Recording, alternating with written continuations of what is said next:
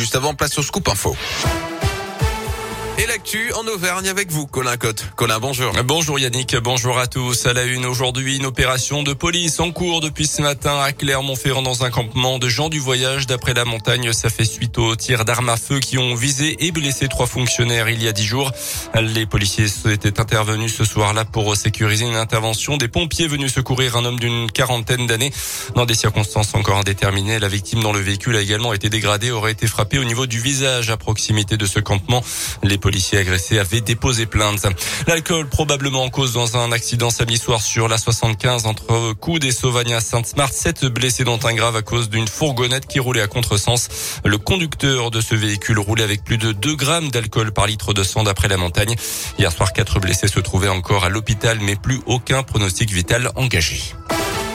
Dans le reste de l'actu, Jean-François de Balance, un appel au vote. Le maire PS de Bourg-en-Bresse soutient Anne Hidalgo comme Olivier Bianchi, d'ailleurs le maire de Clermont. Mais la campagne de la candidate socialiste piétine en ce moment. La maire de Paris plafonne à 2% d'intention de vote dans les sondages. Un camouflet pour le Parti socialiste en perdition depuis la fin du mandat de François Hollande. Mais pas de quoi inquiéter l'ancien vice-président du conseil régional de Rhône-Alpes qui a répondu à Radio Scoop. Jean-François Debat appelle simplement les électeurs de gauche encore indécis à aller voter. La campagne elle-même sur le terrain, ça se passe bien. En revanche, la gauche ne se porte pas bien. C'est clair. Il y a des millions de Français qui ont toujours voté à gauche et qui ont en général toujours voté pour le, Parti socialiste. Aujourd'hui, nous sommes affaiblis, on le voit. Mais qui a pris notre place? Personne. Vous savez, en, en, en, Bresse, on dit c'est à la fin de la foire qu'on compte les bouses. C'est pas très élégant peut-être, mais c'est une belle image. Venez voter.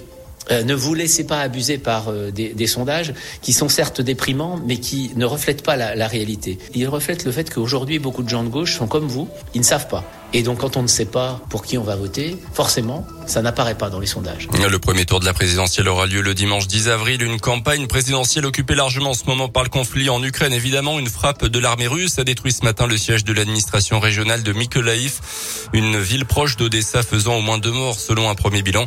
Un bombardement qui intervient alors que les négociations ont repris ce matin entre les deux camps en Turquie. JRDF l'annonce ce matin dans le journal Les Échos. Il pourrait bien y avoir des réductions, voire des coupures de gaz l'hiver prochain. Un scénario sur lequel travaille en tout cas le distributeur en cas d'interruption totale partielle des importations de gaz russe. Ça ne devrait pas concerner les particuliers, les hôpitaux ou encore les EHPAD, mais seulement certaines entreprises. On passe au sport avec du basket et la Jave joue ce soir en probé avec la réception de Nantes à partir de 20h pour les hommes de Guillaume Vizade. Un adversaire a priori à la portée des joueurs auvergnats. Du foot aussi avec l'équipe de France qui est à Lille ce soir deuxième match amical de cette trêve internationale. Cette fois les Bleus de Didier Deschamps reçoivent l'Afrique du Sud. Coup d'envoi de la rencontre à 21h15 ce soir. Merci beaucoup.